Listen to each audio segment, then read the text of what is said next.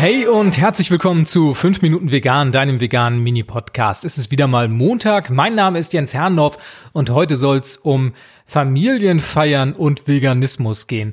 Ja, das Thema Familienfeiern an sich ist ja in vielen Familien auch gar nicht so einfach zu handeln. Und wenn du dann noch Veganerin bist oder Veganer, dann kann es schon ein bisschen kompliziert werden, damit alle Verwandten, alle Mitglieder der Familie auch zufriedenzustellen und den Familienfrieden an solchen Tagen nicht zu gefährden.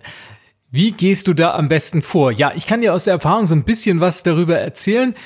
Es gibt ja zwei Situationen. Die eine Situation ist die, dass du selber einlädst und eine Feier selbst ausrichtest, beziehungsweise dann ein Restaurant mietest oder eine andere Gaststätte oder wie auch immer du das ausgestalten magst und die Gäste kommen dann zu dir. Und dann liegt es in deiner Verantwortung, wenn es da was zu essen gibt, dafür zu sorgen, wie das genau aussieht. Und wenn du Veganerin, wenn du Veganer bist, dann wirst du natürlich auch veganes Essen anbieten. Und die Frage ist, wie nimmt man jetzt Rücksicht auf Verwandtschaft, auf Menschen, die vielleicht so ein bisschen kritisch der veganen Ernährung gegenüberstehen oder die vielleicht auch Berührungsängste haben. Und meine Erfahrung ist, es einfach anzubieten, es einfach zu machen und darauf zu setzen, dass man es vielleicht gar nicht so sehr herausstellt, sondern es einfach als eine Selbstverständlichkeit präsentiert und nicht nochmal überall das Etikett vegan raufklebt, weil das ist für viele Menschen oftmals eher abschreckend und wenn man da möglicherweise Fragen gar nicht erst aufkommen lässt, dann ist die Hemmschwelle, sich mit diesen Lebensmitteln, mit diesen Gerichten auseinanderzusetzen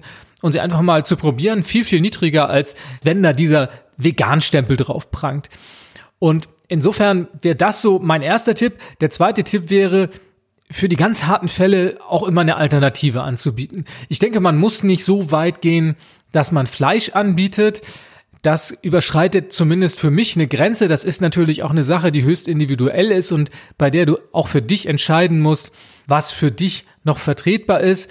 Ich für mich würde eher die Lösung wählen, dass ich noch eine vegetarische Variante anbiete, die vielleicht dann mit Käse oder mit einem vegetarischen Ersatzprodukt daherkommt und insofern meinen Gästen so ein bisschen entgegenzukommen. Das wären so die beiden Varianten, die ich dir vorschlagen würde, wenn du selber Gastgeber oder Gastgeberin bist.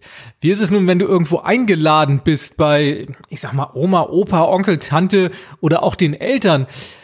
Das ist etwas diffiziler und oftmals tun sich die Gastgeberinnen und Gastgeber schwer mit veganer Ernährung, wenn sie da überhaupt gar keine Erfahrung haben. Wenn du Glück hast, wirst du im Vorwege gefragt. Das ist dann immer so ein Punkt, wo man auf nette Art und Weise, wie ich finde, nochmal ein paar gute Tipps geben kann und vielleicht versorgst du auch die Person dann im Vorwege mit einfachen Rezepten und ich setze immer darauf, es meiner Familie dann auch nicht zu schwer zu machen. Denn ich weiß, dass gerade auch für die ältere Generation das Thema, ja, schon schwierig ist, weil sie doch sehr so in ihren Gewohnheiten verhaftet sind und sich darin umzustellen, Rezepte umzubauen oder komplett vegan zu kochen, das fällt vielen dann doch ziemlich schwer. Die zweite Alternative ist zu sagen, du, ich bringe einfach was mit, mach dir keine Mühe, ich sorge für mich selbst, wir feiern schön zusammen, aber für mein Essen sorge ich in dem Moment selber. Damit nimmst du der Gastgeberin, dem Gastgeber eine gewisse Arbeit ab und bist auf der sicheren Seite, dass du auch was für dich zu essen dabei hast.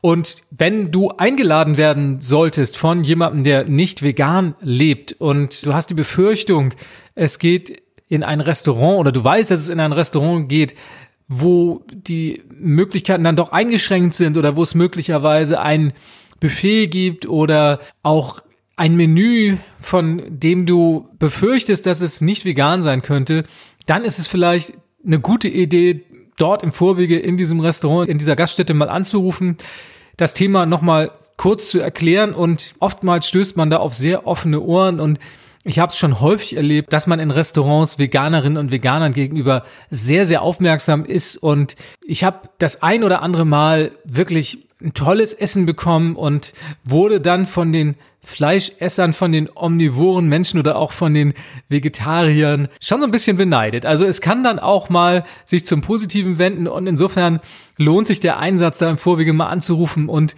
sowas abzuklären. Ja, und am Ende denke ich mal, es ist nur Essen, um es mal ganz profan zu sagen. Es ist kein Streit wert. Versucht immer Kompromisse zu finden, versucht immer euch zu einigen Und dann steht einer netten Familienfeier auch nichts im Wege.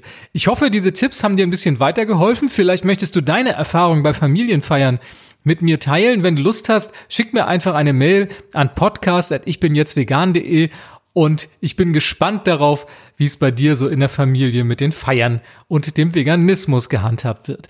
Herzlichen Dank fürs Zuhören. Ich hoffe, du hattest ein bisschen Spaß dabei und freue mich auf nächsten Montag zur nächsten Episode des 5 Minuten Vegan Podcasts. Bis denn. Tschüss.